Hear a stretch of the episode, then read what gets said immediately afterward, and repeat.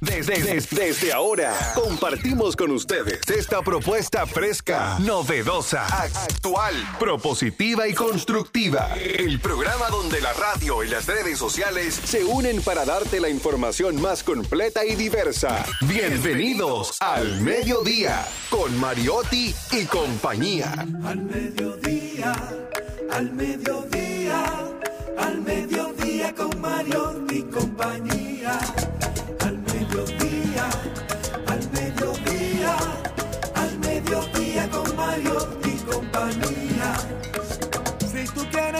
de foros alternativos y de tuiteros rankeados, este programa es tu amigo.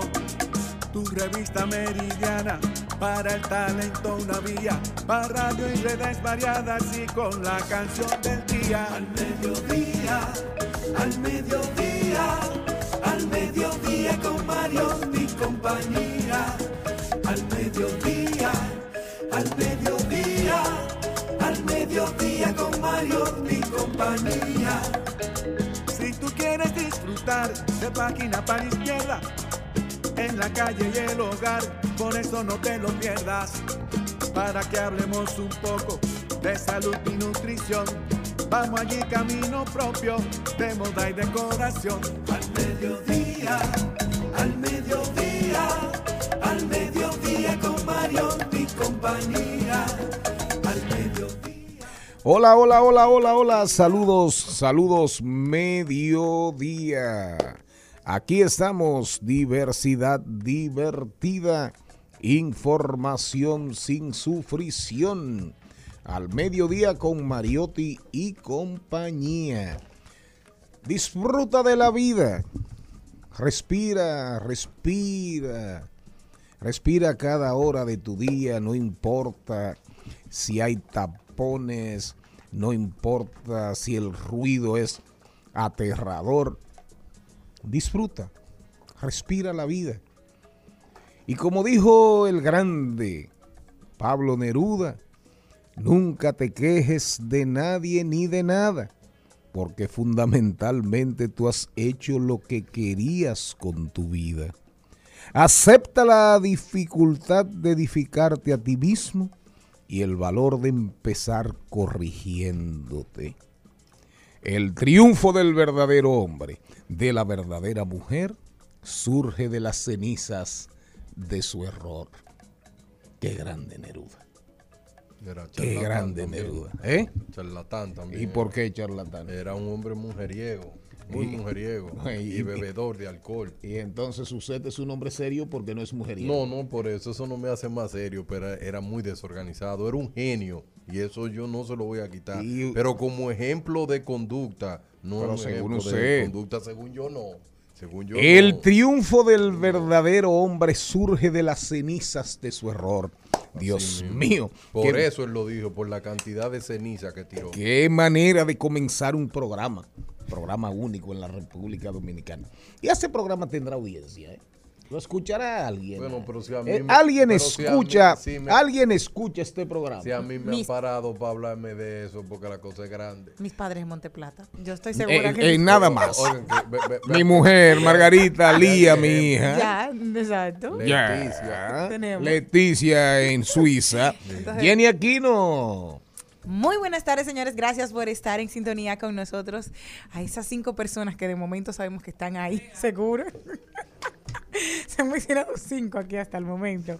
Pero gracias por estar ahí siempre. El 5 es mi número, o sea que yo voy siempre a tirar por ese número. Hoy, 23 de junio, se celebra el Día Internacional de las Viudas. ¿eh? Una fecha promulgada por la ONU y trata de paliar los problemas relacionados con la viudez en todo el mundo.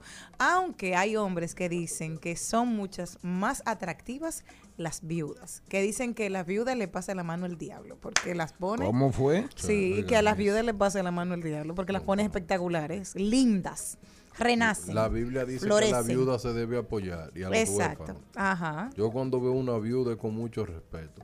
ajá. Trato de no pecar. Ah, sí, ese es el problema, que la mayoría van y le ayudan a, que no olviden. No, la, la- la Biblia dice, la Biblia dice que es fundamental para salvar el alma, para salvar el alma Ajá. y ser un cristiano, digo, eh, un religioso puro, un creyente puro. La Biblia dice, te manda a visitar los huérfanos Las y las viudas no juego para compartir con ellos sus tribulaciones, sus problemas, sus penas. Eso es lo que dice la Biblia. Ahora, eh, hay algunos que son consoladores de viudas. Exacto. Hay unos que van, ¿Eh? ¿sí? De esos que vienen. Acá usted se ¿Eh? Yo acuerda. creo que es uno de esos. ¿Quién? Poe. En ese momento. Son malos. Pero realmente, realmente, eh, la viudez, la cama vacía, imagínese usted una, una relación, una relación de, de sin- se, se da el caso de relaciones de 70, 75 años, de noviazgo y de matrimonio, y de matrimonio, ya usted sabe. Entonces, cuando se produce esa separación física, cuando se produce esa separación física, realmente eso es duro. Y por eso, imagínense ustedes en los tiempos de Jesús, en los tiempos eh, bíblicos, se casaban muy jóvenes y morían también muy jóvenes, porque también la mujer tenía una distancia en edad con el hombre. Entonces no duraban tanto como ahora. pero además, pero además, dependiendo de las culturas, porque en el caso, en, el- en la antigüedad, la viuda se podía casar con el hermano, por ejemplo. Para continuar. para continuar. Exacto, la Eh, familia. eso dependía mucho de la cultura. En otras culturas, el hombre moría y a la vida le enterraban viva. Eh, por ejemplo, aquí a nivel de, de los cacicazgos, de los caciques, las indias, Ajá. las mujeres de los caciques, de los señores, Ajá. las enterraban. Las- Pregúntele a Jesús Sosa, a Jesús Sosa, el folclorista. Wow. Así es. Ahora, busque- busquemos lo que dijo Eliseo. ¿Qué puedo hacer por ti? Dime qué tienes en casa. Y ella dijo, tu sierva ninguna cosa tiene en casa, sino una vasija de aceite. Y él le dijo, ve y pide vasijas prestadas a todos tus vecinos, vasijas vacías, no pocas. Eso fue una viuda que se lo dijo, no sé para qué eran las vasijas. ¿Usted Esa es la del pan, ¿Eh? esa es la del pan, de que ella no tenía nada y ella le hizo el pan y luego le multiplica el Ah, ¿usted pan ve? y le deja todo, pero también hay otra otra viuda muy famosa, que es aquella viuda pobre que lleva y de- deposita Da como todo lo que ofrenda tiene, todo lo que tiene. Muy Entonces, las viudas tienen un papel fundamental en el cristianismo porque se resalta la labor y, el, y la entrega que tuvieron, sobre todo con, con todo lo que tenía que ver el evangelio. Sí, ahí está en la Biblia también la historia de la viuda de Naín. Sí. De la viuda de Naín. Pero déjeme ver qué dice Pepito antes de pasar a saludar a un hijo chatarra. Eh, oigan este. Comenzamos bien porque recuerden que hoy comenzamos diciendo, no culpes a nadie. No te victimices. No te victimices. Vamos a ver. Una viuda se pone en contacto con su marido a través de una medium. El marido había muerto, ¿verdad? Y ella fue a ver una medium. Eh, Pepe, mi querido Pepito, ¿estás ahí? Sí, aquí estoy. ¿Y qué tal estás? ¿Mejor que aquí en la tierra conmigo? Sí, sí, la verdad es que mucho mejor. Pepito, Pepe, cuéntame, ¿cómo es el cielo? El cielo. yo hablé de cielo, pero si yo soy en el infierno. Al mediodía, al mediodía, al mediodía con Mario y compañía. Se encuentran dos viudas en un cementerio, una muy feliz limpiando la lápida de su marido y cantando como loca, la otra muy triste llorando desconsoladamente. Al rato la desconsolada mira a la contenta y le pregunta, ay señora, ¿cuánto tiempo hace que usted enviudó? Seis meses, respondió en tono alegre la otra. La otra en tono triste. ¿Y cómo hace para estar tan feliz si yo llevo tres años y no he podido superar esta pena? Le responde la contenta. Ay, hija mía, porque después de muchos años, de muchos años, Es la primera vez que sé dónde está, dónde está y quién se lo está comiendo. Al mediodía, al mediodía, al mediodía con Mario y compañía. Nos vamos con el contenido, nos vamos con el contenido. Arrancaremos brecheo digital. Por ahí vamos a arrancar con Darían Vargas. Primer capítulo, primer capítulo, los hijos chatarra. Atención padres, atención hijos. Los deportes. Nuestra invitada de hoy, Je- Jennifer Arias, tiene, perdón, tiene un laboratorio de mentores. Laboratorio de mentores. Por primera vez en la República Dominicana se unen Tania Báez, Juan Carlos Rodríguez, Giselle Castillo, Carlos León, Edgar Vergara y Franklin Limardo de la Fundación John Maxwell. Los Reyes del Coaching se unen por primera vez. Páginas para la izquierda. Hoy tenemos dos recomendaciones en vez de uno, en vez de una, por lo tanto tenemos que avanzar. Todos nuestros segmentos. Eric Erickson Duverger nos habla hoy de Fiverr. Fiverr, una plataforma israelí para que los trabajadores autónomos ofrezcan servicios a clientes de todo el mundo. Fiverr con doble R. Elizabeth Martínez, La Montra, precios de vivienda bajo costo. Marino Hilario. Marino Hilario nos va a hablar del aumento en la tarifa de electricidad. Recuerden nuestras redes al mediodía, arroba al mediodía radio. Nos pueden estar viendo y escuchándonos por YouTube, rumba 985fm.com.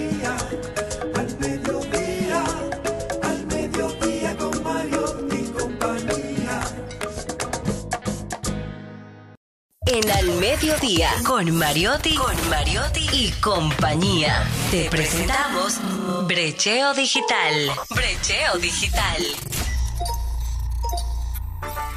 Arián, vamos a ver hijos chatarra. Luego, Hay hijos chatarra. luego de esa serie tan Comencemos por aclamada, ahí. no, luego de esa serie tan aclamada de Padre Chatarra y todo lo que está sucediendo en la sociedad de hoy, es menester poder hablar de hijos chatarra desde el punto de vista del siglo XXI. Papá, mamá, hijos que están ahora escuchando, yo espero que no se ofendan, pero todos en algún momento de nuestra vida hemos sido hijos chatarra. Otros lo practicamos, otros somos intermitentes, pero yo quiero hoy detallar algunas cosas para que entiendan. Primero vamos a, partir del primer dato, el 63% de las... Explica primero qué son hijos chatarra. Sí, vamos a hablar de eso ahora. Para poder llegar a, a ese tema, primero vamos a basarnos en los datos.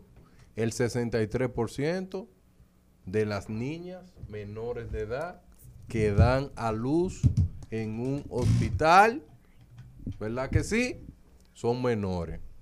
El 63% de las mujeres que dan a luz en hospital son menores de edad. Partiendo de ahí, muchas personas me escriben y dicen, pero tú no puedes hablar, un hijo no puede ser chatarra si sus padres no son chatarra. Y ya nosotros hicimos la definición de chatarra y yo creo que eso no es verdad. Ese es el punto de vista mío. Y yo lo voy a definir por qué. Yo creo que siempre yo he dicho que tú eres un reflejo de tus padres. Yo no sé si ustedes han escuchado mucho esa parte y hay mucha gente que dice, realidad. bueno, tú eres un reflejo de tus padres, pero tú, tú tomas decisiones. Tú has tomado tus decisiones, Malena, sin consultar a tus padres. Ya, ¿Verdad que sí? Exacto. Tiene que ser como algo muy obviamente que necesite su opinión. Así mismo pero tú eres mu- muy independiente, ¿verdad que sí? De tus ideas. Exacto. Pero en el siglo XXI, en el siglo XXI, los niños chatarras y los hijos chatarra son criados de forma sistemática por un sistema que ya no es 100% los padres. Ahora hay una división que tú no lo entiendes. Explícate. Explico. La cantidad de tiempo que dura un... Vamos a ponerlo desde el punto de vista de los niños que nacieron del año 2000 hacia adelante.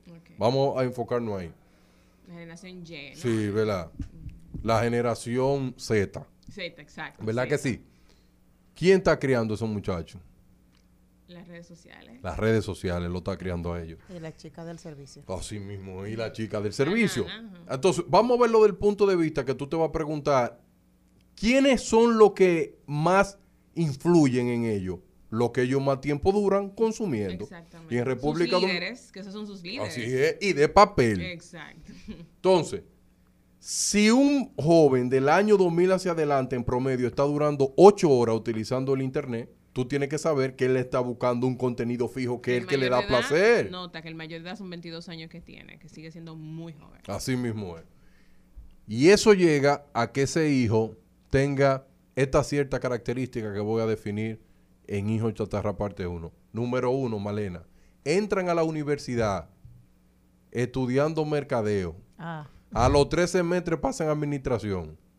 A los cinco semestres están en derecho.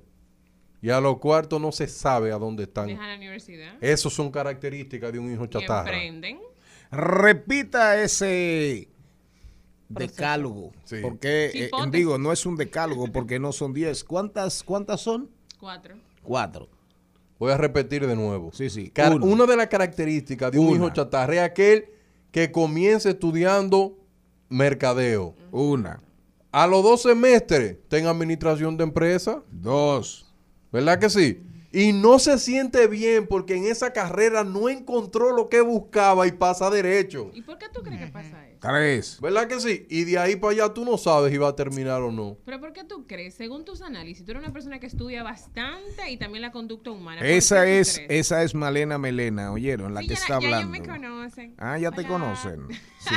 Mira, Pero- Malena, yo te voy a decir, Malena, cuando tú vas a una universidad sin una decisión clara de lo que tú quieres ser, tú eres muy manipulado por tu entorno.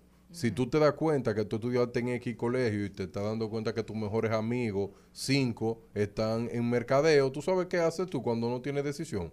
Pero si ellos están para allá, yo voy a seguir la manada. Y por eso que tú preguntas a tus amigos, ¿a dónde tú vas a estudiar? En tal. ¿Y tú? En tal. Ah, pues yo voy para allá también. Exacto. Que no van porque quizás su carrera eh, sea la mejor en esa universidad. sino para seguir la manada. Exactamente. Y esa No es tienen decisión. y por eso esa es la segunda característica de un hijo chatarra, sigue manada, no sigue decisiones propias. Yo considero que es por falta de personalidad. Los jóvenes de ahora tienen mucha falta de personalidad. Siguen a líderes, entre comillas, por el simple hecho de que dos o tres los sigan, no porque me guste, no porque vayan con mis ideales y no porque vayan con lo que mis padres me inculcaron. Entonces, ese es un problema. Así mismo es. Y Malena, ¿y tú sabes a dónde, al qué punto es que yo quiero llegar? Los padres de hoy en día no tienen nada de tiempo. Estrés, sobre trabajo, Que se el pluriempleo, muchas responsabilidades y no tienen el tiempo de dedicarle a sus hijos esos momentos importantes. Y ellos, sin querer, también le dan, le abren esa brecha que su hijo sea chatarra. ¿Verdad que sí? Sí, te entiendo. Punto número tres de característica de un hijo chatarra. Se buscan un trabajo no para ahorrar, sino para gozarse. El vivir el día a día. Tú sabes lo que es eso, ¿eh? Pero tú sabes ¿Un lo que es trabajo eso. para qué? No para ahorrar, sino para gozárselo, beber, comprar cosas. Eso son características de un hijo chatarrero. Que por ejemplo, Darian, que ayer yo vi un video muy divertido de una persona que él tiene ropa buena, costosa, Ajá. pero entonces anda con un carrito topiripipao, la cama no es buena, o sea, su casa no está en condiciones, pero él físicamente se cuida, tiene buenos celulares y todas las cosas. Eso yo lo respeto porque cada quien gasta el dinero en que se le pegue su bendita gana. Pero hay cosas y hay cosas. Yo siento como que hay prioridad. Entonces la generación pasada se enfocaba como que más en un futuro, en, en sembrar yuca para un futuro. En, en- Aquí en- se en vive el día a día, el hijo de hoy, chatarra de hoy. Pero lo, quizás los jóvenes de hoy en día no les preocupa eso. Dicen que la vida es una. Yo lo. ¿Qué dice, qué dice una hija divina que no es nada chatarra? El- yo entiendo. Aunque que antes otras- comía, comía mucha comida chatarra. No, nunca que a mí me ha gustado. Ahora me gusta la patica de pollo y Oiga, eso lo sabe. La también, mujer, la un mujer saludo que a Margarita. come patica, un saludo a Margarita, que la mujer que encanta. bueno, la mujer que Y a come patica tiene que revisarse. Colágeno con nosotras. Sí, Por adelante. Adelante, 25. que voy a hablar de algo súper interesante a las 2 y 25. Ok, algo importante que quiero compartir contigo, Darían. ¿Entiendes tú que la falta, los padres no, se no están incentivando tampoco una responsabilidad? El otro día veía un programa con unos padres que tienen una vida fabulosa y el niño es muy apegado a su nana y al chofer. Y lo, y lo hablaba en esa conversación de padres ante la sociedad, de que ellos estaban mostrando ese pequeño niño, y el niño se comportaba como su nana, oraba como su nana y hablaba como su nana. Entonces, eso es algo que tú dices, le falta, Sí, le no. falta los padres. Eso es una de las cosas que me llamaron la atención. O sea, ese niño el día de mañana podría caer en lo que tú acabas de describir. Algo que también me, me llamó la atención. Ese joven que se va cambiando tanto de carrera no tiene una responsabilidad en la universidad tampoco. O sea, los padres no le dijeron, usted tiene que pagarse una universidad. Usted tiene que luchar por algo.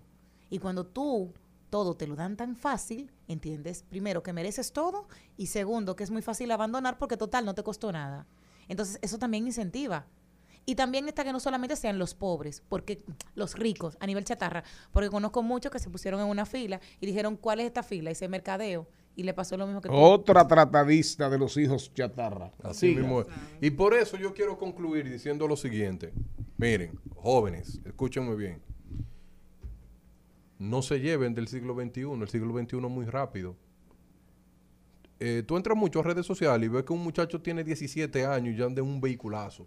Viaja para todos los lados, se tira fotos en muchos restaurantes y tú le quieres seguir atrás eso. Y eso te va convirtiendo a ti en una persona muy diferente a lo que a ti te criaron. Entonces es una competencia de que tú dices, es que yo necesito hacer lo que él hace, es que yo necesito luchar con esa.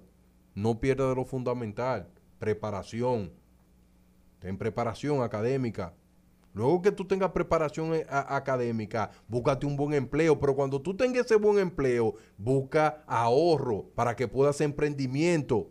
El hijo chatarrea es aquel que solamente observa cómo le está yendo a otros jóvenes de su misma edad para poder replicarlo y seguir adelante y poder buscando, déjame ver si yo puedo competir con él y eso. Y eso es lo que me lleva a mí a la conclusión de que si las sociedades del mundo no se ponen de acuerdo, no es, no, ya no le van a decir hijo, sino chatarra 1 y chatarra 2. Así ¿Cómo, que le cómo- va a ser? Que si esto sigue como va, con todo lo que ustedes están viendo que parece, que parece en las redes sociales, que ustedes vieron esas menores de edad bailando, vieron esa joven fumando en una aula, eso es producto de los hijos chatarra. Y ya no le van a decir hijos, sino chatarra 1, chatarra 2 y chatarra 3. Si no, nos transformamos. No te amargues de tu propio fracaso ni se lo cargues a otro, Darían Vargas. Acéptate ahora o seguirás justificándote como un niño. Recuerda que cualquier momento es bueno para comenzar y que ninguno es tan terrible para claudicar. No olvides que la causa de tu presente es tu pasado, así como la causa de tu futuro será tu presente. Al mediodía, al mediodía, al mediodía con Mario y compañía.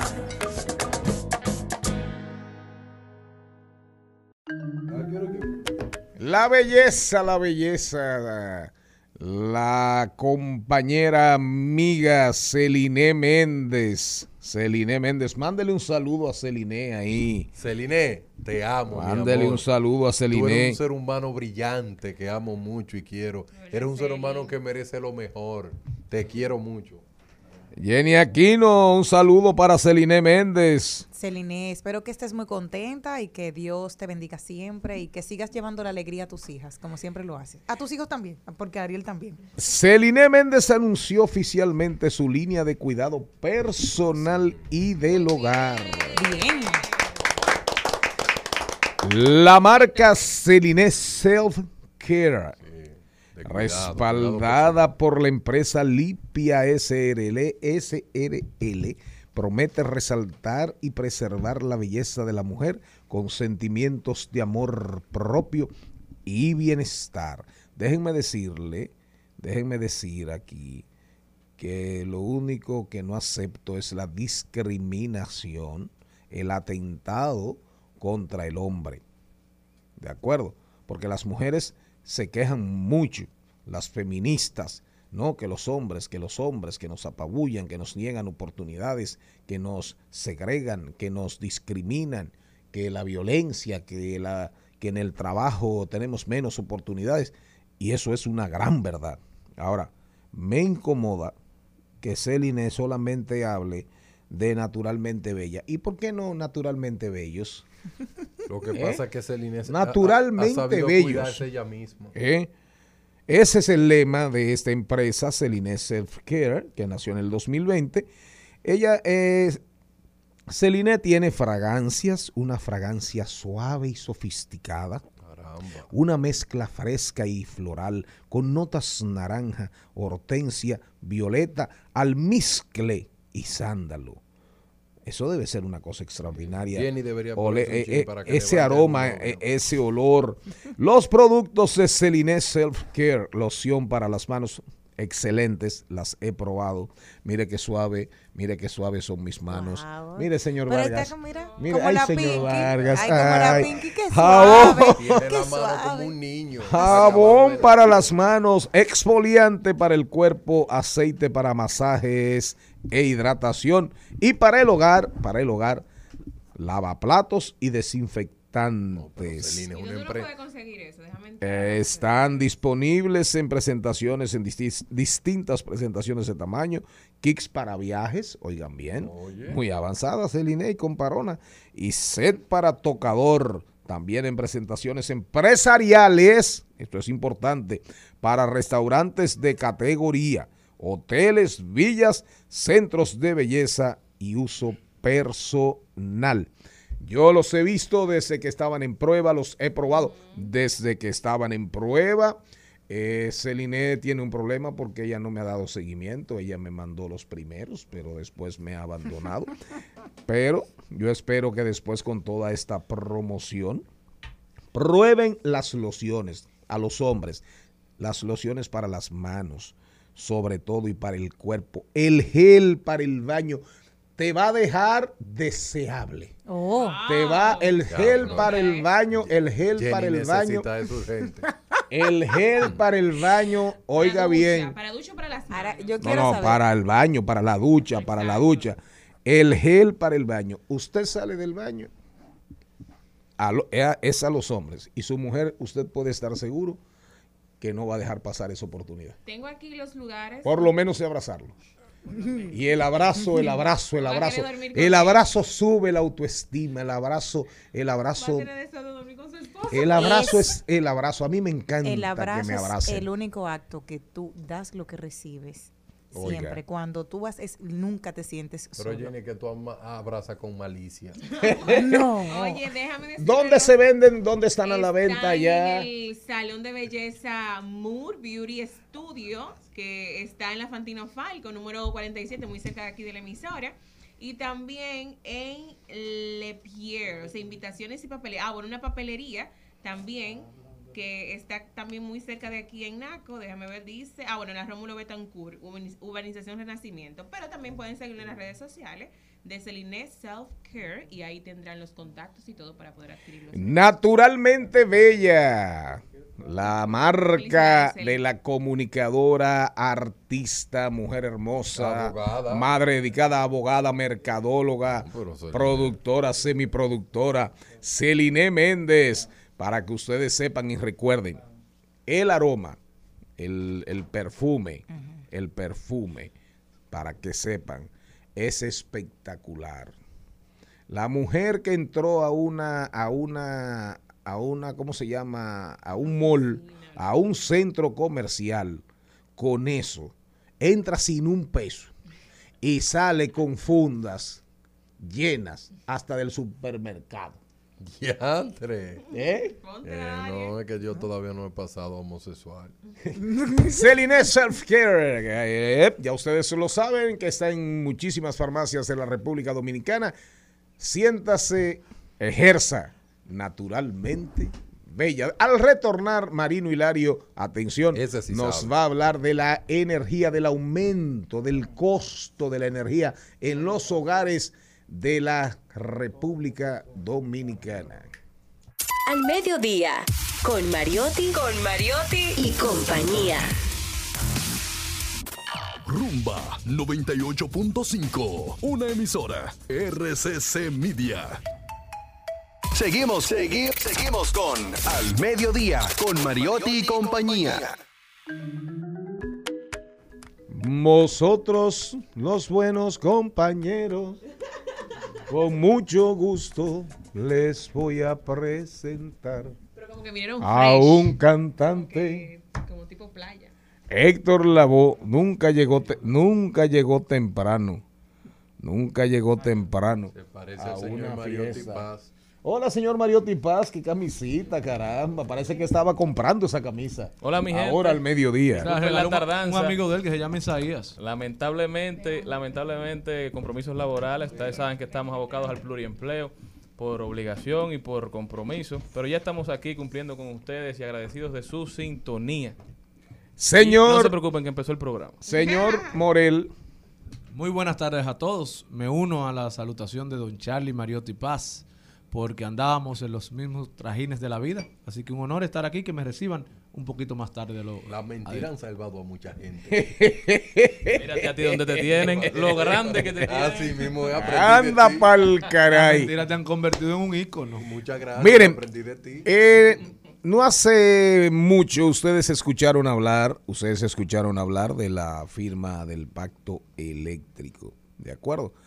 El pacto eléctrico, entre otras cosas, planteaba, planteaba, plantea que un aumento, un desmonte del subsidio, un aumento de la tarifa eléctrica, que si el tema de las sedes, que las pérdidas, que en fin, un pacto eléctrico para mejorar el sistema y la calidad del, del servicio y sincerizar sus costos. Ahora, ¿qué ha pasado? ¿Qué ha pasado?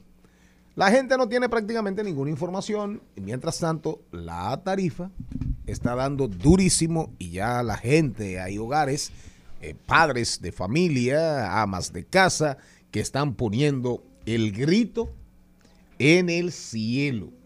Marino Hilario. Marino es abogado, tiene bastante experiencia en este tema y nos va a dar su visión, su panorámica, porque esto es importante, porque en momentos en que la economía familiar se afecta, ¿verdad? Entonces, ese golpe, ese espuelazo de la energía está dando bastante duro. Marino, bienvenido, buenas tardes. Eh, muy buenas tardes, muchas gracias por la invitación. Eh, muchas buenas tardes también, perdón, al público radioyente. Aquí estamos, ¿no? Para, para ver eh, cómo manejamos el tema de, del aumento tarifario en las residencias y, y en los pequeños negocios también que está afectando. Marino, siempre escuchamos cuando llega el verano que la factura va a aumentar por obligación casi, porque dicen que los niños están más en la casa, que se utilizan más electrodomésticos y demás. Pero hace unos meses escuchamos que la Superintendencia de Electricidad iba a aplicar un desmonte al subsidio en la tarifa eléctrica. ¿En qué consiste este desmonte y por qué se está sintiendo más ahora justamente que empieza a aumentar la tarifa también por el verano? Eh, como decía el señor Mariotti ahorita, eso viene a raíz del pacto eléctrico. Eso era una de las eh, condiciones que se había eh, puesto para, para tales fines. Eh, pero, en realidad, en esta época del verano, es el mayor, el mayor consumo de energía es precisamente ahora. Eh, afecta más a los usuarios porque precisamente la gente tiende a utilizar los equipos de aire acondicionado por el, el calor, obviamente, y mencionaste lo de los niños, sí, también, aunque tú no lo creas, influye, tú tener a los niños en la casa. Eh, tú tienes que lavar más, tienes que planchar más, o sea, todo eso, entonces obviamente que tú vas a tener una mayor demanda de consumo eh, en los hogares, básicamente. Sí, el desmonte eh, de la factura eléctrica, del precio del, del kilo- kilowatt, eh, ha afectado ahora. Particularmente yo pienso que debió suspenderse, que no era el momento, debido a la crisis que existente, eh, está afectando eh, muy fuertemente a la ciudadanía. ahora, en esta época, es que más lo van a sentir a partir de este mes que cerró, junio, y los restantes. Hay muchas personas que no saben que existen muchos electrodomésticos vampiros. ¿Qué son esos que normalmente van consumiendo aunque tú no los estés utilizando? La recomendación de algunos que pudiese señalar para ayudar a paliar un poco, porque para desconectar, si tiene alguno que nos puedas iluminar. Mira, eh, lo prudente sería que empezara a restringir el uso de esos electrodomésticos, sean eh, planchas que tienen resistencia, eh, Los microondas. tostadoras, microondas, freidoras eléctricas, ese tipo de artefactos consume mucho. La, el lavar, la lavadora también, aunque no lo crean, si en una casa lavan tres, cuatro veces a la semana, pues va a afectar. Y la secadora también. No, esa más que la misma lavadora, la secadora. Entonces lo la corre- nevera, la la- abridera y la cerradera de la nevera. ¿Por qué? Porque la nevera cada vez que abre tiene También. que, cuando cierra, La vuelve a la eficiencia- temperatura. La eficiencia se pierde. Entonces, Así es. todo hemos el hecho- motor arranca. Todo lo hemos hecho, que abrimos la nevera y nos quedamos viéndola como que una televisión. Eso afecta todo el proceso de, de energía. Y oye, tú sabes que tú abriste la nevera a las 8 y, y abres a las 12 a buscar una cosa que tú sabes que no está. Porque tú no metiste nada de 8 a 12 y tú la abres otra vez. No pasa. Marino, a, a mí me preocupa algo. Las pymes. ¿Verdad que sí? Con esta diga, diga qué son las pymes. Pequeñas y, Y medianas, medianas empresas. De acuerdo. Adelante. Muchas gracias. Las pymes. ¿cómo- ¿Cuáles recomendaciones tú le das en medio de esta subida? Bueno, mira, realmente igual. Hay que, en la crisis hay que inventar, hay que ser creativo. Y sobre todo cuando está afectando el bolsillo, en un momento en que la economía eh, mundial y, sobre, y la local, que es la que nos preocupa, pues está bien afectada. Eh, es preocupante en las pymes porque hay muchos negocios de eso que tienen una tarifa diferente a residencial. Viene a ser el caso que algunas tienen una que se llama BTD, que esa es con demanda de potencia. Te tengo una pregunta sobre eso. Ok. Eh, sí. Básicamente, eh, tú sabes que aparte de la energía que tú consumes, eh, hay una potencia fija que se te cobra por Aunque un no año, aunque tú Llueve, no estés consumiendo. Entonces, eso afecta, obviamente, si tú no estás vendiendo, si la producción o si la venta han disminuido, pues obvio que tú vas a salir afectado de ella. Por, ej- por ejemplo, si usted es un cliente residencial, es posible que su tarifa sea la BTC1. Sí, la baja BTC1. tensión simple. Si usted es un, Sí. mi- un BTC1. pyme, un pequeño negocio, seguro tiene BTC2. Eh, Ahora, si usted pasa de la demanda de 10 kilos 10 de demanda, kilowatts, ya usted es. empieza a hacer baja tensión con demanda. Exacto. Y ahí el kilovatio hora se te cobra mucho más caro. Bueno, cada uno. Ahí, ahí Sí. venía mi comentario y pregunta, y es porque Edesur me notificó hace alrededor de un mes de que el consumo de mi hogar estaba sobrepasando los 10, los 10K. Y que iba a pasar de BTC1 a BTD. BTD, A BTD. Y cuando consulto con un experto y una persona que trabaja allá en Edesur me dice que mi factura podría subirme de 30 a 40 mil pesos, el mismo consumo del Hasta mes más, anterior. Hasta más. Pero, ¿cómo ellos miden eso? Si en un día usted tiene una fiesta en su casa y prende todos los aires por 15 minutos de manera eh, Constante. constante, eh, ya ese es el consumo que ellos te colocan durante el mes completo. Sí, mira, eh, la empresa distribuidora, por ende, tiene que, eh, antes de hacer ese tipo de, notificarle al usuario y a la superintendencia de electricidad. Me notificaron. En ese caso. Pero tú, yo siempre le aconsejo a los clientes o a los usuarios que cuando le llegue algo así, si es por el caso como tú mencionaste, que una vez lo utilizaste, o se puede el caso que en tu casa estén haciendo un trabajo temporal y utilizan unos equipos, eh, ¿verdad? Que te llegan a, a- a subir eso, pues entonces que tú le hagas una comunicación informándole que el evento que pudo haber ocurrido o que tú estás corrigiendo esa situación como Eso tal para tales fines. Porque de entrada, eh, que hay un error en, en- en el procedimiento, eh, independientemente de que tú no lo... eh, ellos, te, la superintendencia le autorice el cambio de tarifa, aún tú sin, sin haber autorizado, tú tienes que firmar un contrato, que eso no se hace. Simplemente la distribuidora dice, bueno, ya, y te toca cambiar tarifa, manda a la superintendencia, la superintendencia manda un equipo técnico, verifica y dice, sí, le corresponde a tu usuario, y de repente el mes que viene tú tienes la factura con BTD. No, eso es ilegal.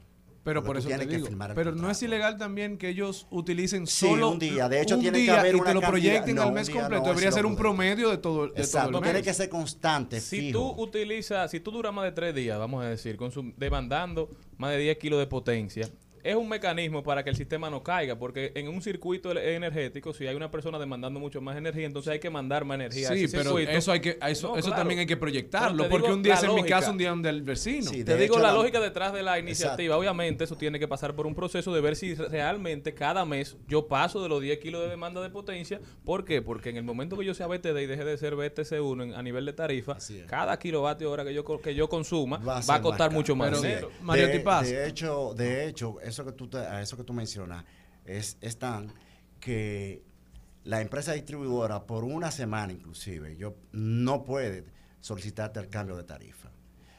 Como le mencioné a Cristian el, el tema de que tú puedes en tu casa estar haciendo un trabajo y O puedes una actividad una vez al o mes. una actividad, Entonces, no, hasta dos, hasta dos. Ahora bien, la misma ley también le faculta a la empresa distribuidora a limitar el uso de la potencia del usuario. Si la empresa distribuidora entiende que tú como tal le consumiste algo, pues ellos pueden limitarla. Ellos saben ni cómo pueden hacerla.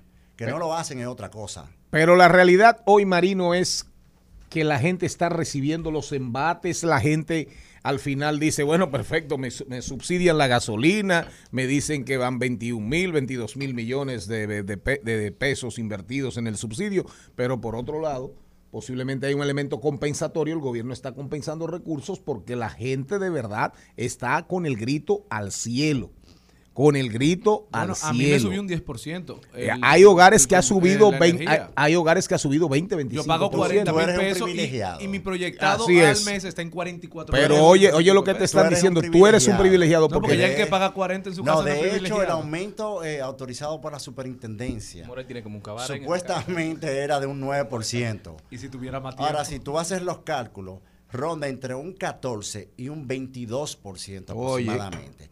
Y desafortunadamente a quien afecta más es a la mayoría de ciudadanos, de usuarios. Estamos hablando de alrededor de un 75%.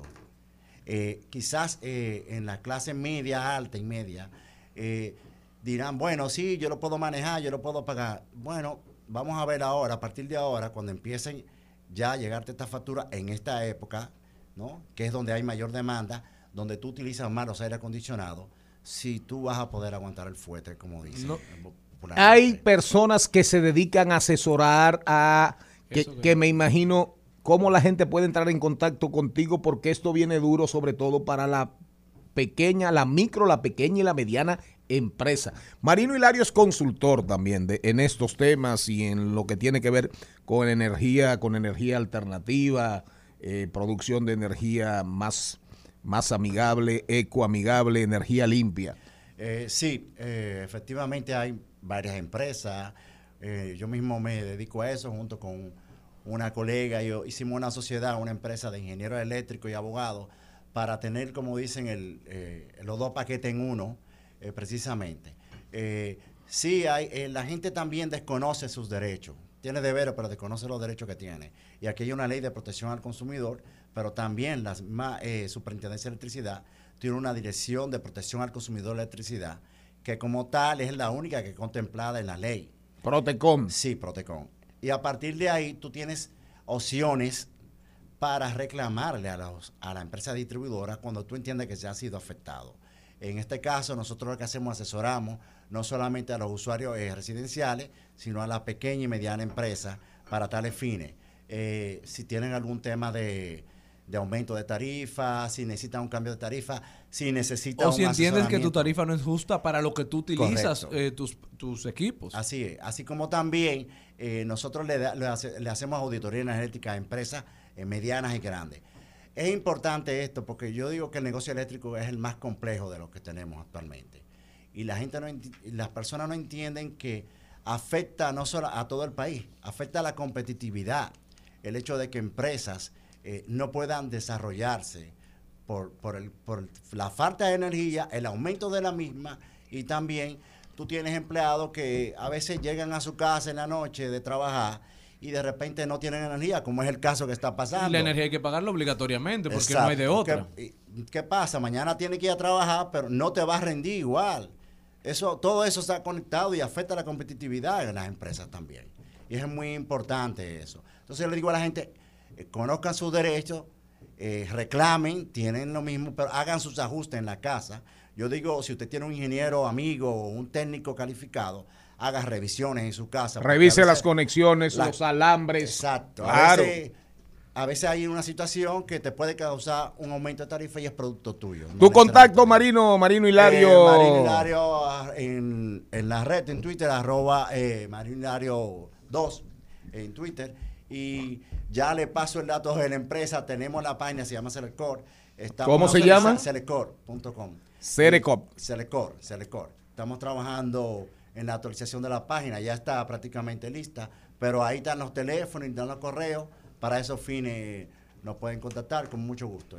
Nosotros al regresar venimos, venimos, venimos, regresamos con los deportes. Dijo Pablo Neruda, decidí enamorarme de la vida, pues él es la única que no me va a dejar sin antes hacerlo yo. El al mediodía dice presente. Dice presente el músculo y la mente. El músculo y la mente. Estamos en deportes.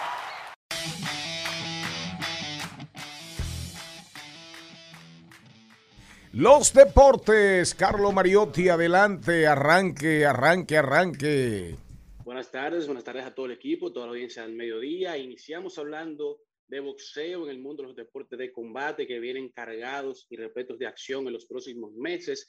Tenemos la tercera entrega de Canelo contra Triple G, que ya tiene casa, se estará realizando desde el T-Mobile Arena de Las Vegas, en donde se realizaron las previas primera y segunda pelea. También esta pelea llega el 17 de septiembre, mientras que tenemos la segunda entrega de Alexander Usyk contra Anthony Joshua, que viene la revancha de Joshua luego de perder los títulos unificados. Llega el 20 de agosto desde Arabia Saudita por los títulos unificados de peso pesados. Mientras que a nivel de baloncesto local tenemos que en el Centro Básquet República Dominicana venció 121 por 38 a Costa Rica en el Campeonato Centro Básquet Sub-15 celebrado en Puerto Rico, logrando así el pase a la Mundial Sub-16. Mientras que en las grandes ligas tenemos que Clay Holmes, pitcher de los New York Yankees, rompió el récord de la leyenda, el Salón de la Fama Mari- Mariano Rivera, de 30.2 innings sin permitir una carrera, lanzando 31.1 innings consecutivos en sus últimas 28 apariciones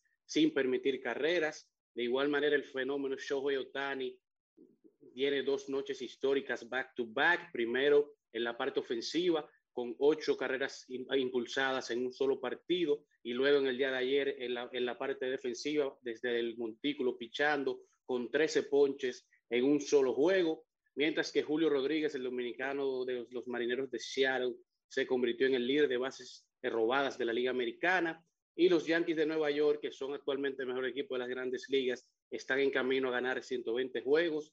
El, es el equipo número uno en las grandes ligas con un récord de 51 victorias y 18 derrotas. El primero en jonrones con 115 jonrones. Está en empate en el primer lugar de carreras anotadas con 353. Aaron George es el líder de jonrones con 27 y cuentan con una diferencia de más de 145 carreras por encima de los demás equipos de la liga completa. Mientras que en el mejor baloncesto del mundo, hoy llega el draft 2022 de la NBA, en donde se inyectan nuevos talentos a los equipos buscando mejorar el futuro y el presente de las franquicias, desde el Bar- Barclays Centers de Brooklyn, de los Brooklyn Nets en Nueva York, en donde por primera vez en la historia de la República Dominicana contaremos con tres dominicanos en el draft que buscan cumplir su sueño de pertenecer al mejor baloncesto del mundo.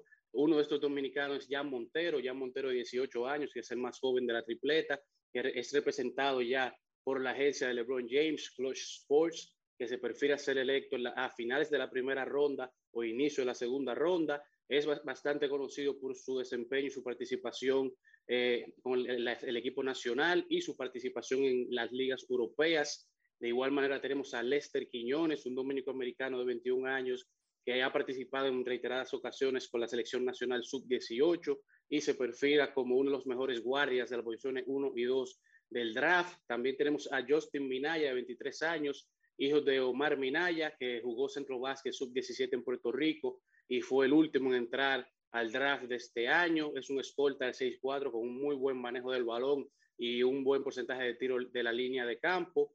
Mientras que en el draft hay un momento histórico, ya que Malika Andrews, esa anchor deportiva de Estados Unidos, esta noche a la historia como la primera mujer anfitriona en la historia del draft. Y tenemos que los picks número uno en los últimos años han sido Andrew Wiggins en el 2014, Carl Anthony Towns en el 2015, Ben Simmons en el 16, eh, Marcus Fultz en el 17, eh, Ayton en el 18, Zion Williamson en el 19, Zion que anda mostrando por ahí su nuevo cuerpo y su mejor en la condición física, por lo que ha sido criticado desde que llegó en el 2019. Esperemos que eso sea verdad y que la temporada que viene la pueda jugar completa, ya que en los tres años que tiene en la liga, dos años, no ha podido jugar una temporada completa ni sumando las dos temporadas que lleva. Anthony Edwards, que fue el pick número uno de las 20, y Kate Cunningham del 2021. Hay que ver quién será el pick número uno, dos y tres del 2022.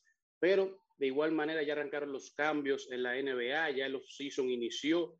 Detroit Pistons enviaron a Jeremy Grant a Portland a hacer dupla con Damian Lillard en un cambio por el pick de la primera ronda del 2025, cerrando así con nuestro recuento deportivo del día de hoy. Al mediodía, al mediodía con Mario y compañía. Rumba 98.5. Una emisora. RCC Media. Seguimos, seguimos, seguimos con Al Mediodía, con Mariotti y compañía.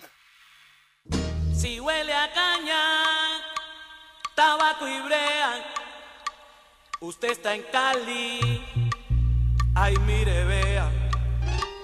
Si las mujeres son lindas y hermosas, aquí no hay fea, para que vea. Mi Cali se está para... Ahí estaba sonando en esta segunda parte el grupo Nietzsche, Cali, el Valle del Cauca, departamento de Colombia del área del Pacífico, que acaba de dar, ¿verdad?, a Colombia y al mundo la primera vicepresidente afro, afrodescendiente. ¿Cómo se llama ella?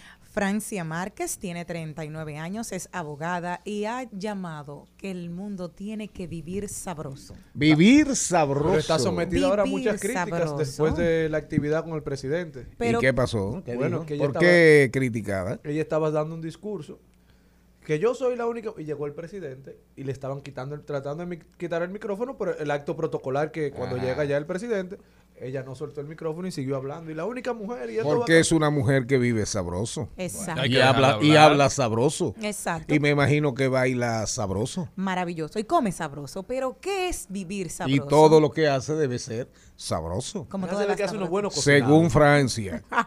Siga. Pero, ¿qué es realmente vivir sabroso? Vivir sabroso no es cualquier cosa. No lo cojamos a chercha. ¿eh? Exacto. Es una, Explíquelo. Es una filosofía de que tiene que ver con la Ah, parte del Pacífico, del Océano es, Pacífico. así es. Nosotros estamos más cerca del Atlántico, por eso no sabemos, pero es, Es una, una cultura. filosofía de vida de los afrodescendientes. Exacto. De la zona del Pacífico colombiano. Exacto, de tener equilibrio en lo que es la garantía de los derechos. Es calidad de vida, de la dignidad, garantía, derechos. Exacto. Vivir en comunidad, vivir la vida alegremente. Hay de, de, de hecho hay libros, hay libros sobre ese tema. Yo realmente lo desconocía cuando comencé a meterme en el tema, que se lo mandé a Jenny, a meterme en el tema de vivir sabroso y en la expresión. Investigué inmediatamente, conozco un poco del Valle del Cauca.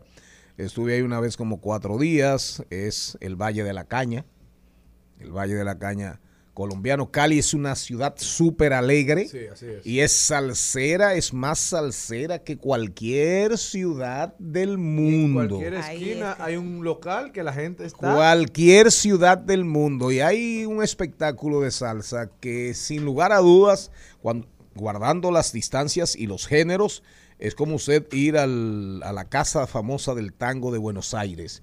En Cali ahí va, eh, hacen funciones, dos y tres funciones como si fuese el circo. Eh, como usted, usted no habla francés. ¿Cuál circo? Du Soleil.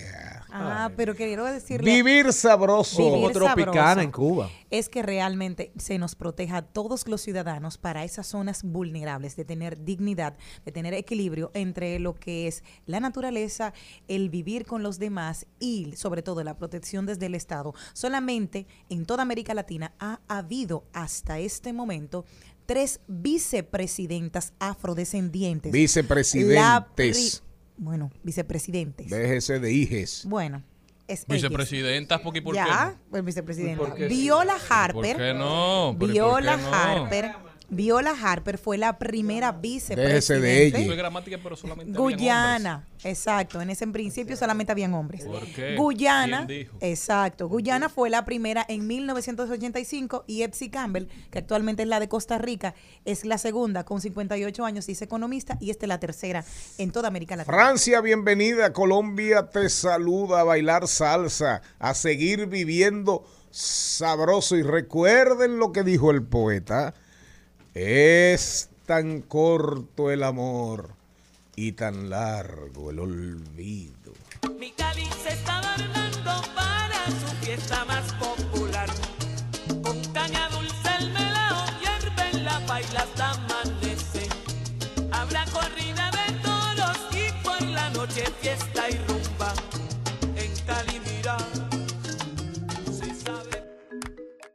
Vicepresidente de la República Dominicana, Jenny Aquino. Así será si Dios quiere. La verdad, en, esto- Atención, en PLD. Esta, en esta cabina se respira un conservadurismo rancio que me tiene a mí como apretado del Pero pecho. del programa. Aquí- Sí, lo estoy pensando. Aquí- si Ay, me voy, este programa, si me voy, le dejo el bastión a ustedes para que promuevan sus ideas Eh, retrógradas. repítalo. Algo que ha demostrado este programa, yo, voy a co- yo tengo un año ya aquí, pero algo que yo he notado que está vigente en este programa es que nadie hace falta. Y si usted se va, mi amor, seguimos igual. Y Ay, yo lo sufro. La Jennifer verdad que la Arias. falta de respeto se da silvestre. Yo lo sufro. si Jennifer. Arias. Jennifer, ¿cómo estás? Bienvenida al, al mediodía con Mariotti y compañía. Gracias, gracias, estoy muy bien, gracias por la invitación.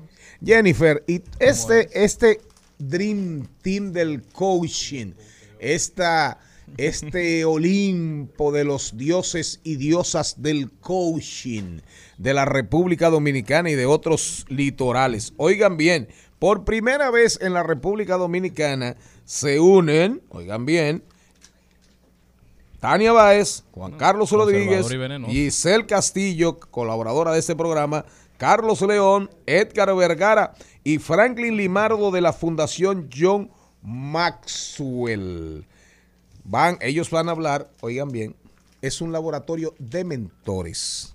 ¿Oyeron? De mentores. No es mentolatum, no es menta, ecla, menta de guardia, mentores, guiadores.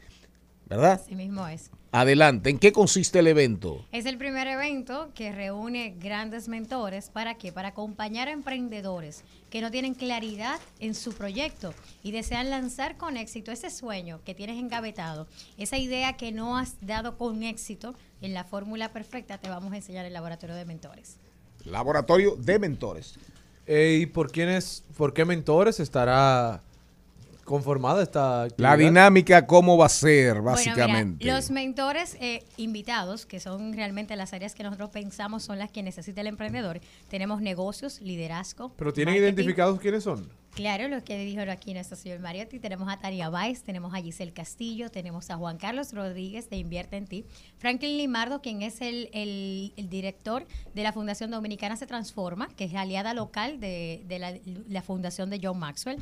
Y además, la estructura de nuestro evento es diferente a cualquier otro evento que hay de un emprendedor. ¿Por qué? Porque en la mañana nosotros tenemos el bloque Transfórmate, donde vamos a trabajar tu mentalidad para que tengas una mentalidad ganadora y conectes con tu verdadero propósito. Y en la tarde tenemos Crea y Acciona, donde te presentaremos un mapa de ruta para que tú tengas claridad para lanzar ese proyecto que tanto quieres. Bueno, eh, mencionas ahí a, Tan- a Tania Báez, que Sí, tiene mentora de nosotros, gracias. fue mi mentor en algún momento.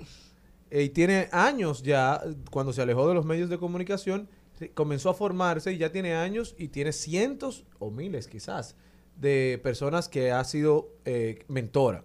Sí, sí.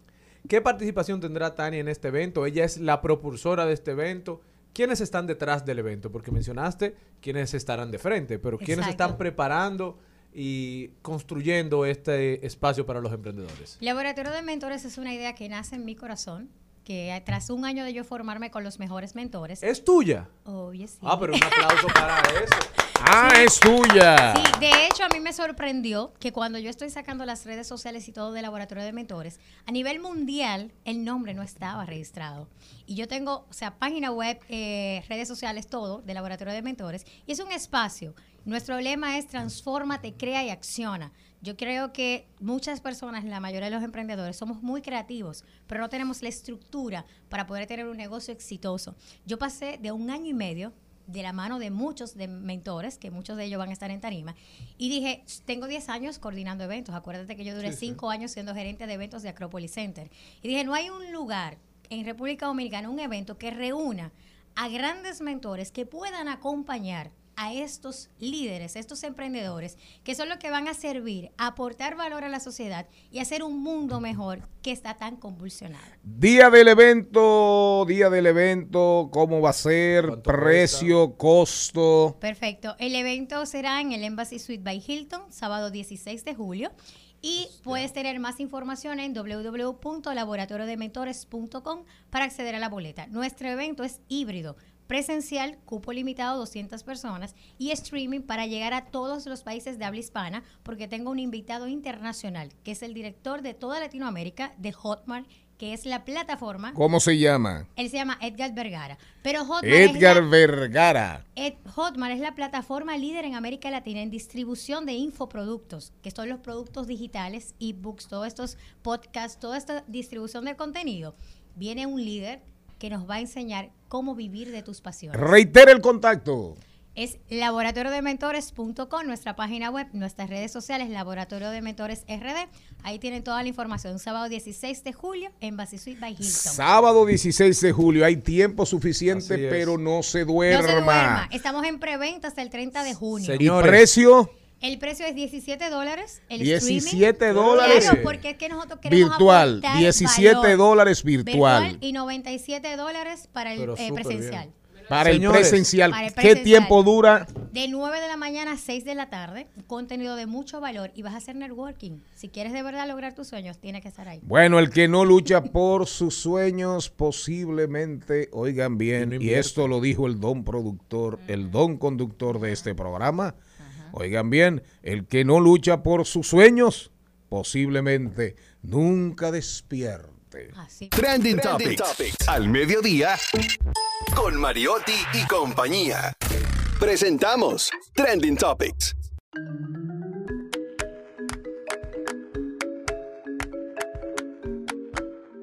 Vamos a ver las tendencias para que cojan cuerda. Bueno, bueno, bueno, bueno, bueno, bueno. Número uno en tendencias está Gaby de Sangles. Gaby sigue Gaby siendo de tendencia. Sí. Ahora, esta vez. Se metió a política la mujer. Gaby hizo un comentario que a mucha gente le ha caído mal, a la, a la gran mayoría le ha caído bien. Gaby dijo, Luis, tírate muchas fotos, porque al ritmo que vamos, con lo que está pasando con los medicamentos de altos costos, con lo que está pasando con el precio de la comida, no creo que se mantengan ahí. Gaby, que es una figura de los medios. Pero dijo otra cosa. ¿Qué más dijo? Dijo, con hambre a nadie le importa la corrupción. Un mensaje. Gaby de Sangles, diputada. Gaby de Sangles, regidora. Y la cosa se mejora. Ah, hoy tenemos muchas informaciones, muchas, porque Elon Musk, Elon Musk sigue dando de qué hablar. Eh, Google, Google, Google, vamos a hacer Google, Google, Google. ¿Qué pasa, señor Mariotti? Estamos en trending topic. No, yo sé, pero estoy haciendo un teaser a prenda de radio. No, no, porque lo que pasa yo es no que voy a durar, yo no voy a durar para siempre. fue y Eh, lo está no, no, no, no, no, yo no voy a durar para siempre. estamos tratando de porque lo desmenuzarlo. senté, Pero no se senté no a usted lo pise, ahí por profesor. eso. No lo Pido perdón a la audiencia por este desorden. Sí, el porque- tema es que estamos falta de productora. Así mismo. El Hoy tema, el productor anda de viaje. El tema de Gaby es importante e interesante porque por muchos años las figuras de los medios tradicionales no se meten en temas políticos, tratan de evitarlos. Claro, para no afectar quizá intereses personales o, o quizá porque no les interesa realmente. Entonces, hay que tener muy claro que hace unos años ya la sociedad dominicana, como decía Federico Jovini hace unos días, despertó y no ha vuelto a dormir. Aquí está todo el mundo pendiente a lo que está pasando. Aquí está todo el mundo dando seguimiento. No solamente algunos. Es difícil gobernar ahora. Lo que pasa es que la realidad está doliendo. Y cuando duele en el alma, da durísimo. Pero cuando se mezcla con el bolsillo, el dolor es atómico. ¿Qué más el tenemos? dolor es un dolor atómico. Otra de las tendencias más importantes que tiene el día de hoy es la abuela más famosa de República Dominicana. Palín llegó a los 100 años. Increíble. La abuela Un aplauso para de lápiz consciente, él le 100. celebró. 100 son 100. Sí, un festón y todo el mundo sabe que el lápiz le tiene un cariño. Enfermo con su abuela. Le escribió a través de las redes sociales del amor, dijo que no había visto un ser humano tan cristalino como ese y que sabe que es su cable a tierra siempre. Él es el mejor. Y recuerden aquella frase emblemática, que si usted quiere saber si hay un dominicano fuera de aquí, usted solamente tiene que decir, con el lápiz no. Óyeme, y eso Es me recuerda a una, a una película, un documental que vi el día de ayer en Netflix que se llama 100 días con Tata, que trata sobre increíble. 100 días de pandemia. Sobre la pandemia. Eso fue increíble. Es un eso. documental De increíble. un joven, 100 días con su abuela. eh. Un joven famoso, actor. Sí. Eh, 100 días con su eh, tía abuela. Por eso es que le llega la energía Y- cara. Vive viendo Netflix. Bueno. Nosotros, nosotros ahora vamos a rodar por el mundo. Ya está con nosotros la montra Elizabeth Martínez. Ahí tienen todos informaciones. La rueda por el mundo hoy es sobre aspectos de tecnología, de cosas extrañísimas, como dice el Yuval Noah Harari de este programa y de la República Dominicana. Va a ser muy interesante estar vivo en los próximos 10 años.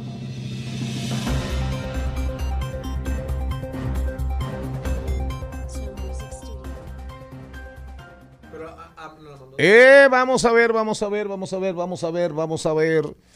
Jenny Aquino, ¿qué tú tienes? Elon Musk sigue siendo noticia. De repente Elon Musk está siendo demandado. Búscame, Sí, dime. claro cuéntame. que sí. Ha pasado que él ha dicho que varias personas que son, que tienen que ver con la inclusión y que tienen que ver con lo que es la comunidad LGBT, eh, fueron despedidos de su empresa porque dicen que ellos están promoviendo lo que él, a su entender, es el virus woke que es la desvirtualización de lo que es el concepto de los humanos, o sea, la pareja, eh, hombre, mujer. La vida solamente. natural, la vida Exacto. bíblica, la vida en la concepción, Entonces- en la concepción Él te- universal. sí, él eso porque una hija le declaró la guerra. fue. Exacto. Entonces, Hace dos días, en su empresa, en sus empresas, ¿qué pasó? Él lo, lo demandaron porque realmente con un cargo federal hay dos de las trabajadoras, incluso una de las ingenieras que tenía cinco años trabajando para la empresa, que por ser también no inclusiva,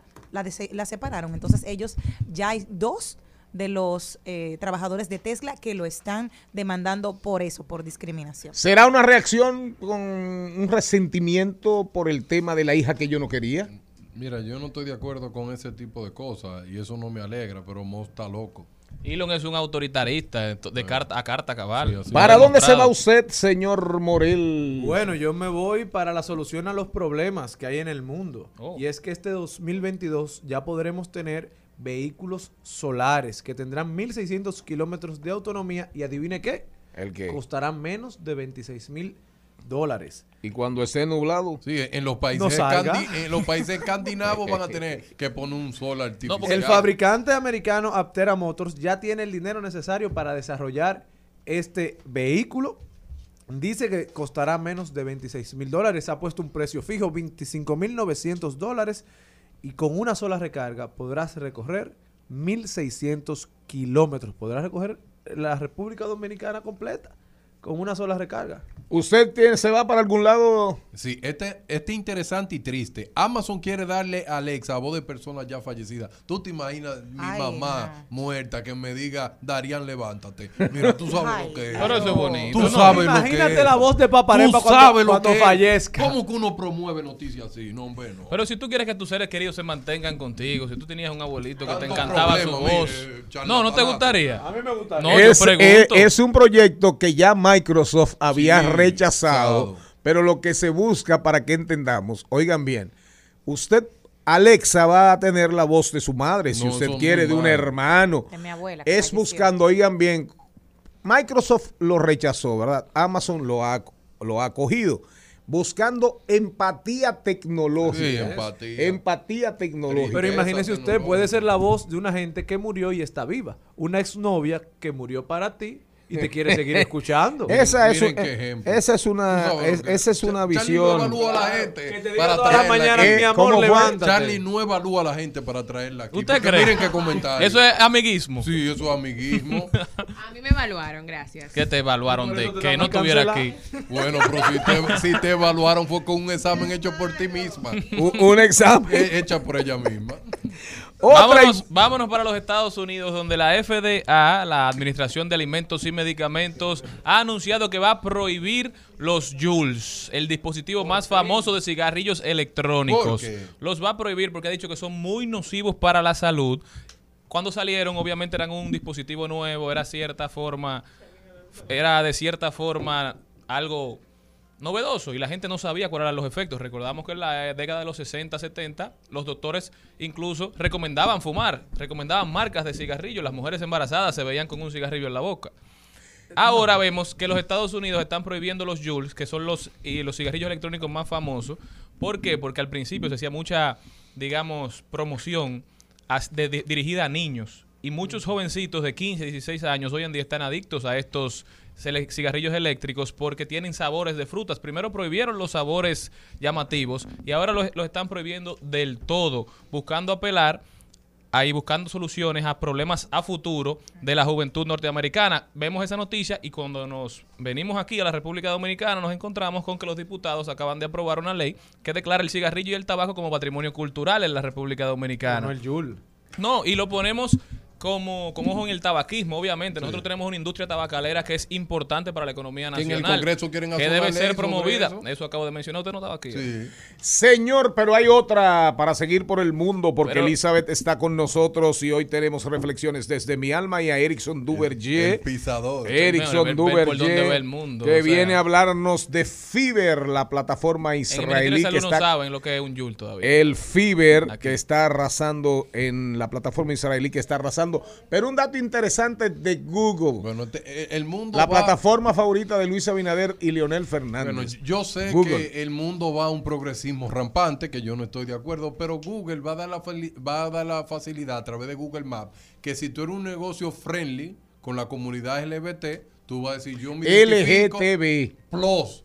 I, J, K, M, L. Póngale todas las letras la que usted quiera. quiera. Yo no tengo que ver con Claro. eso. Pero si usted un- tiene un negocio, usted se identifica con esa comunidad, usted en Google Maps le va a decir, me identifico. Y una persona que quiera ese tipo de negocio puede poner queer.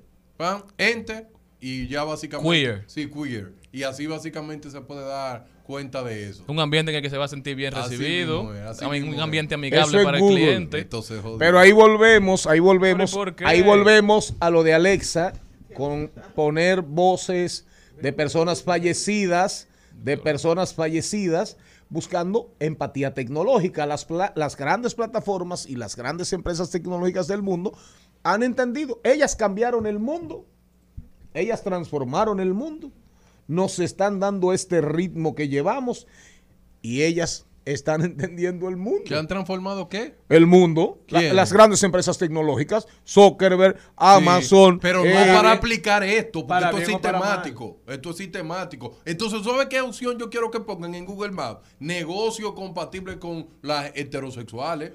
Pero claro, No, no, porque Deben porque- poner. Ay, Dividir ¿por el mundo, ¿por Porque qué dividir el no, mundo? porque tienen que Es etiquetarlo. verdad, es que verdad. ustedes son rampantes. Es verdad. ¿Y qué sociedad que ustedes No, viven? lo que pasa es que el señor que me acusa, que nos acusa a nosotros de No, conservadores, yo no las acusé. ahora de repente lo que vamos a decir aquí, que salvo el señor Vargas y el señor Mariotti, el don productor, aquí hay un progreso, aquí hay un, aquí se Chacho, respira, aquí se respira un No, no, no. progresismo. Yo que sí puedo dar fe de lo que, de lo que está pasando, el proceso de salud que está pasando el señor Mariotti Paz, es que ayer tuvo un encuentro con un primo que le pegó algunas cosas. Pero ya el primo... No, mira, bueno, yo bueno. te voy a decir una cosa y, y no me corten, porque aquí no, no, me van a callar.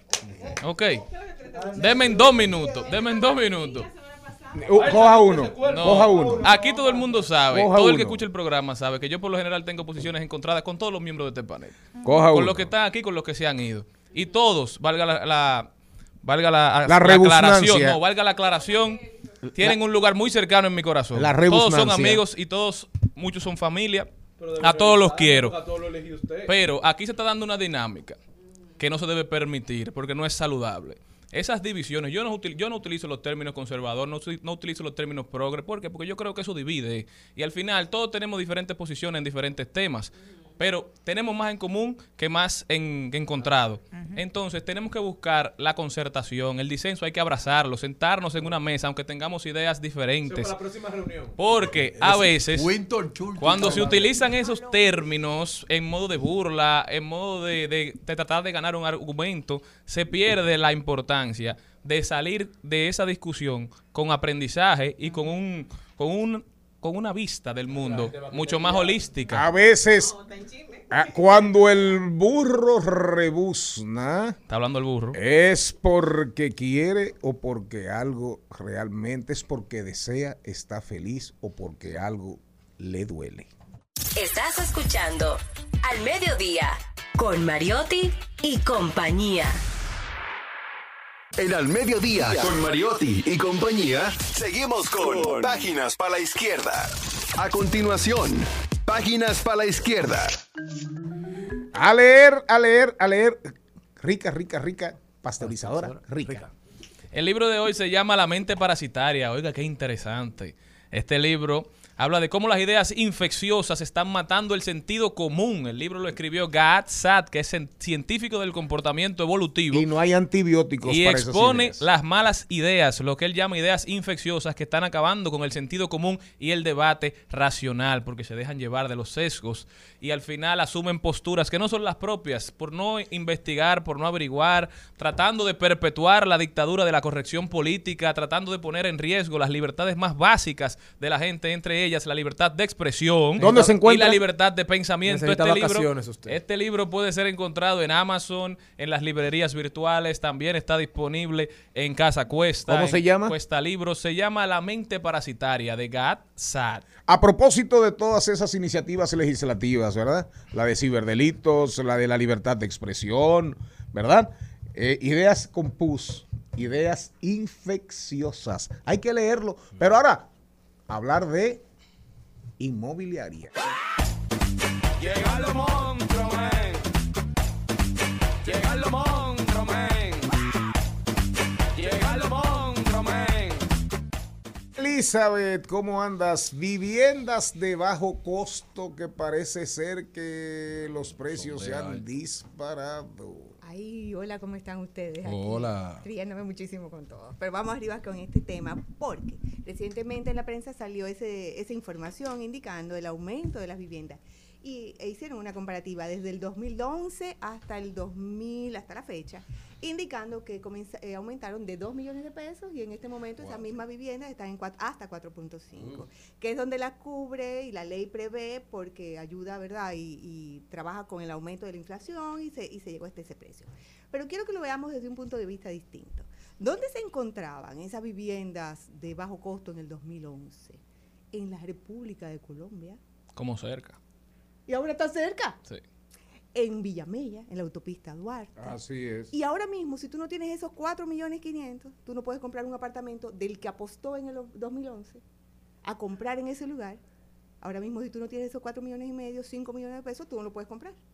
Es decir, las viviendas de bajo costo se van a mover siempre hacia las afueras, porque la tierra es más barata, se supone. Ahora mismo tú no encuentras un lotecito de tierra para tú construir en esos lugares, porque apostaron hace 11 años, 15 años más atrás, a que esos lugares crecieran. Y el que se fue y decía, yo me voy a mudar lejísimo en la República de Colombia, ya eso está ahí.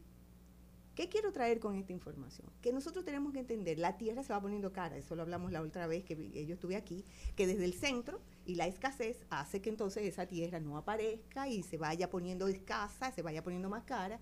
Por lo tanto, ¿dónde aparece tierra en este momento y dónde se está construyendo tier- eh, propiedades de bajo costo? En las nuevas afueras, después de la Colombia, después de Villamella, después de la carretera Mella, porque es el crecimiento natural de todo aquel que se quiere mudar y que tiene que encontrar, y los constructores, ese es su negocio. Ellos no van a construir porque, por- para, para gratis. Tienen que comprar tierra, que es lo que se mantiene caro, porque el cemento, la varilla, la construcción es básico, tiene un precio fijo.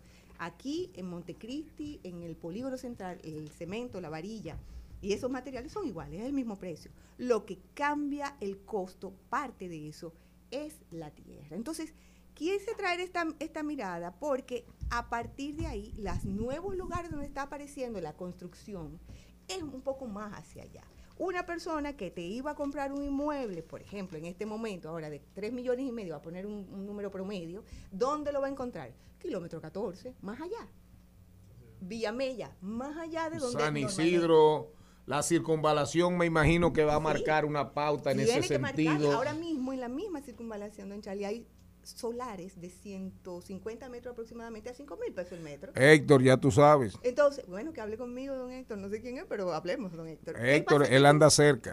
¿Qué significa esta información? El desarrollo de la 150 metros cuadrados A a cinco 5 mil mil. ¿A pesos dónde? el ciudad, por la metro. circunvalación, ya más a- por- dependiendo de dónde esté. En la frontera. eh. Pero es la nueva, el nuevo desarrollo. En la frontera con Monteplata, la provincia. Esmeralda y Olímpica, ya. Entonces, ¿qué pasa con esa información?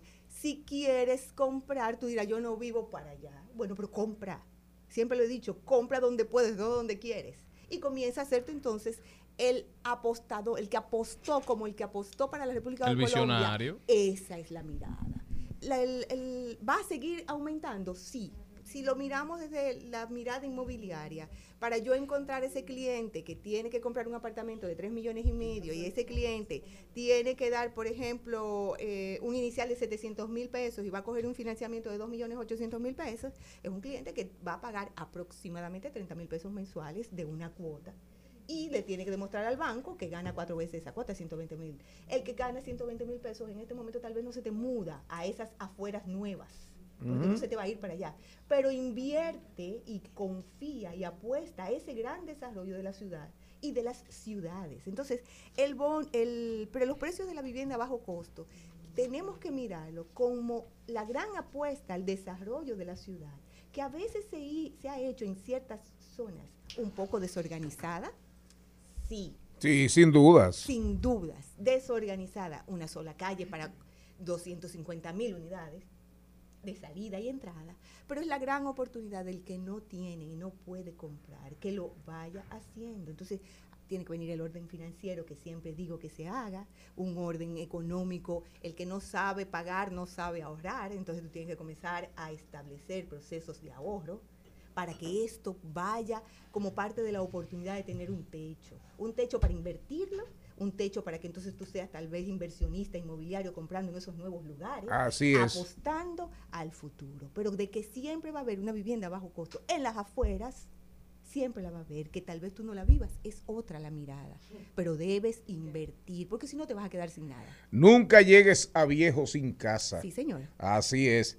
Eh, la montra.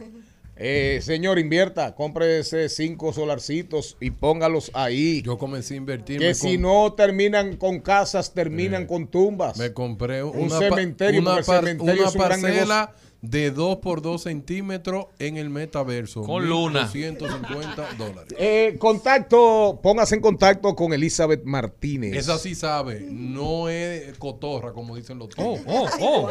Elizabeth, tu contacto. Elizabeth Martínez Rimax y me encuentran donde quieran. Un aplauso y nos vamos con qué. Angelita García de Vargas, reflexionemos.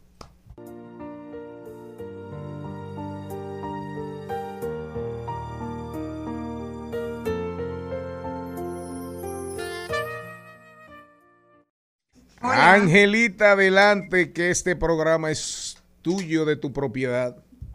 Muy buenas tardes a todos ustedes. Hoy puse un Twitter con una reflexión muy interesante. Ojalá muchos lo lean. Y fue el siguiente, dicho por el astrónomo escritor Carl Sagan. Si algo puede ser destruido por la verdad, merece ser destruido. Nunca aceptes una media verdad como dogma. Y al que le pongan a firmar una declaración con mentiras, está firmando un retorno nefasto para sí mismo. El que habla la verdad y practica la rectitud vive lleno de la gracia de Dios. Les quiero recordar frases que tienen un contenido de buenas reflexiones, como habrá paz en la tierra cuando haya paz en el corazón de cada ser humano que habita la tierra. La paz mundial depende de la paz individual. Si queremos parejas, hogares, familias sociedades, países para vivir en un mundo mejor, debemos ser personas más evolucionadas. Para que nos quieran bien, tenemos primero que querernos sanamente. Si la mente se fortalece, la autoestima también. Les voy a recordar estos siete pecados sociales según Mahatma Gandhi. Riqueza sin trabajo, placer sin conciencia, conocimiento sin carácter, comercio sin moral, ciencia sin humanidad, religión sin sacrificio y política sin principios. Con el respeto a ese gran maestro, Mahatma Gandhi, los he cambiado y los leo de esta forma proactiva. Riqueza con trabajo, placer con conciencia, conocimiento con carácter, comercio con ética y moral, ciencia con humanidad, religión con fe y sacrificio, y política con principios. Gandhi dijo, la vida me ha enseñado que la gente es amable si yo soy amable, que las personas están tristes si estoy triste, que todos me quieren si yo los quiero, que todos son malos si yo los odio, que hay cara sonriente si les sonrío, que hay caras amargas si estoy amargado, que el mundo está feliz si yo soy feliz, que la gente se enojona si yo soy enojón, que las personas son agradecidas si yo soy agradecido. La vida es como un espejo. Si sonrío, el espejo me devuelve la, sonrisa. La actitud que tome frente a la vida es la misma que la vida tomará ante mí. Y una muy cierta es, la moral es la base de las cosas y la verdad es la esencia de toda moralidad.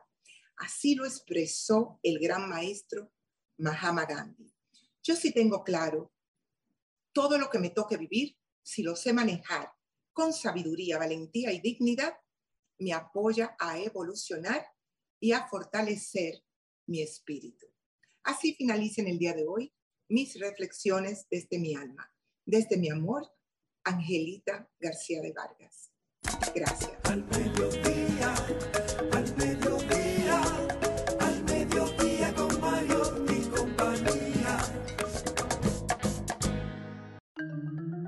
Qué hermoso habla Angelita. Ahora lo triste es después de escuchar una voz tan linda. Hay que venir a escuchar ahora a Erickson Duverger. si no fuera, si no fuera porque es un tema tan interesante, me fuera. Me Estoy usted, marchara de esta cabina. Erickson, ¿cómo estás? ¿Tú sabes quién te manda saludos conmigo? Daniel Pou. ¿Verdad? Sí. Códigos, códigos Está digitales. Atención, oigan bien.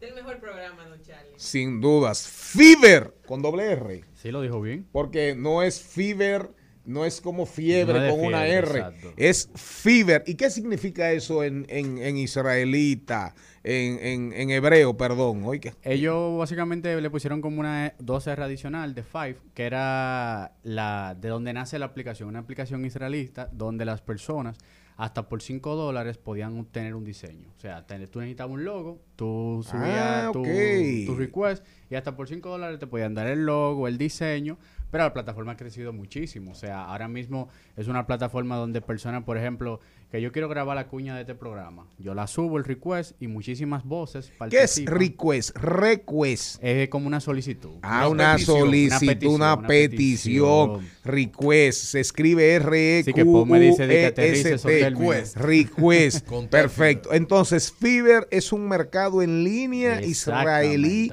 para servicios independientes. De la economía, de la famosa economía naranja. De la famosa, que- es decir, para la cultura, la industria Jeremy cultural. Exactamente. Eso es un como un potosí donde navegan. ¿Un qué? Un potosí, como pero una esto está- fuente, Él- él se está reuniendo mucho con Antonio Marte. Amigo mío, Antonio Sí. Marte. Quiere que nada más sean 67 los legisladores. Eh, y yo lo apoyo. Sí, hombre. ¿pa' Porque ya no estoy.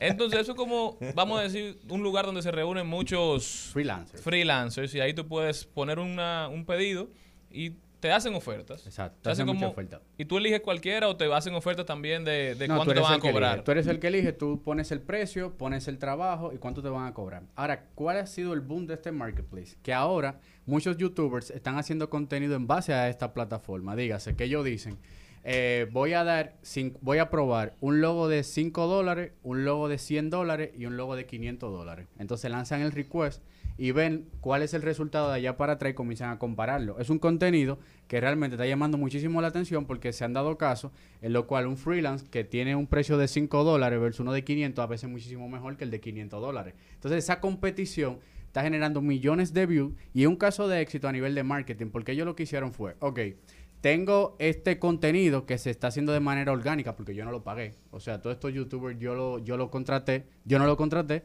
están haciendo este contenido para hacer esta competencia entre freelancers. Hay una audiencia grande que está consumiendo este contenido, pero lo más interesante de todo es que están haciendo una especie de demostración de la misma aplicación, porque es el típico youtuber haciendo la transmisión en vivo, sale los pantallazos de, de Fever, de cómo él está seleccionando lo- los- lo- las personas que le están mandando los requests, muestra todo el proceso y a veces es muy difícil para una aplicación poder tener esta capacidad de fidelidad de cara a su aplicación. Pero básicamente es para el ámbito de la industria naranja, entiéndase servicios gráficos, Exactamente. diseño de, de Editores de contenidos co- y contenidos audiovisuales, audiovisuales. eh, te enseñan a hacer podcast, me imagino, voces, eh, todo ajá, eso. voces para todo eso. Exactamente. Entonces, algo interesante de esto, ellos, que muchas marcas cometen este error, cuando tú tienes una marca que ya está consiguiendo una influencia totalmente orgánica, porque ellos no están pagando para eso, muchas marcas lo que hacen a veces es que te dicen, mira, te voy a comprar el contenido y ya va a salir por mi plataforma. Pero eso realmente las personas y sobre todo esta generación que viene subiendo, no le gusta que sea la marca que habla. A ellos les gusta que otras personas hablen de esa marca. Dígase, que yo... Exacto. Pero estos, esta, esta fidelidad aumenta bastante es cuando Darian me habla de Fever versus que Fever me habla directamente a mí. Entonces, la Yo creo más en la experiencia de otro usuario igual que yo. de terceros. Yo siempre voy a más pensar credibilidad. Más, más credibilidad y sobre todo que al inicio todo este, este movimiento se llama el Fever Challenge. Todo este Fever Challenge que se hizo eh, no fue pagado. Entonces las personas sabían que no era pagado. Entonces, ¿qué hizo Fever? Sencillo. Dijo, mira, vamos a dejar que esto siga corriendo, pero vamos a darle más fuerzas. Entonces lo que hizo fue que a los youtubers que no habían hecho este challenge le pagó para que lo hicieran, pero nunca salió Fever como sponsor. O sea, todo esto ha generado muchísimo tráfico hacia la plataforma de Fever, se ha disparado los registros y las transacciones que se están haciendo dentro, y realmente es un caso totalmente de éxito a nivel de viralización, a nivel de marcaje, porque estamos hablando que las marcas salen el video completo y un video te puede durar hasta 25 minutos. ¿Terminará eso en manos de los norteamericanos, de las grandes?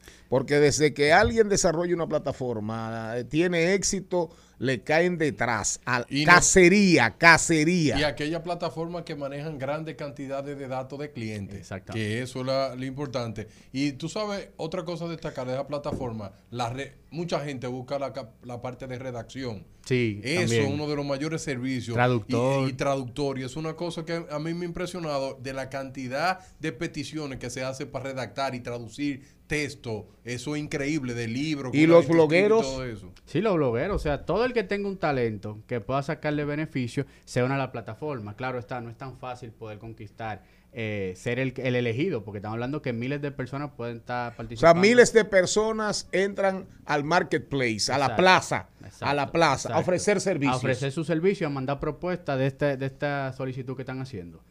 Pero puede ser, puede ser que tú ten, que corra con buena suerte, o sea, que de 10 concursos en el que, que tú participes, pegue 2 o 3.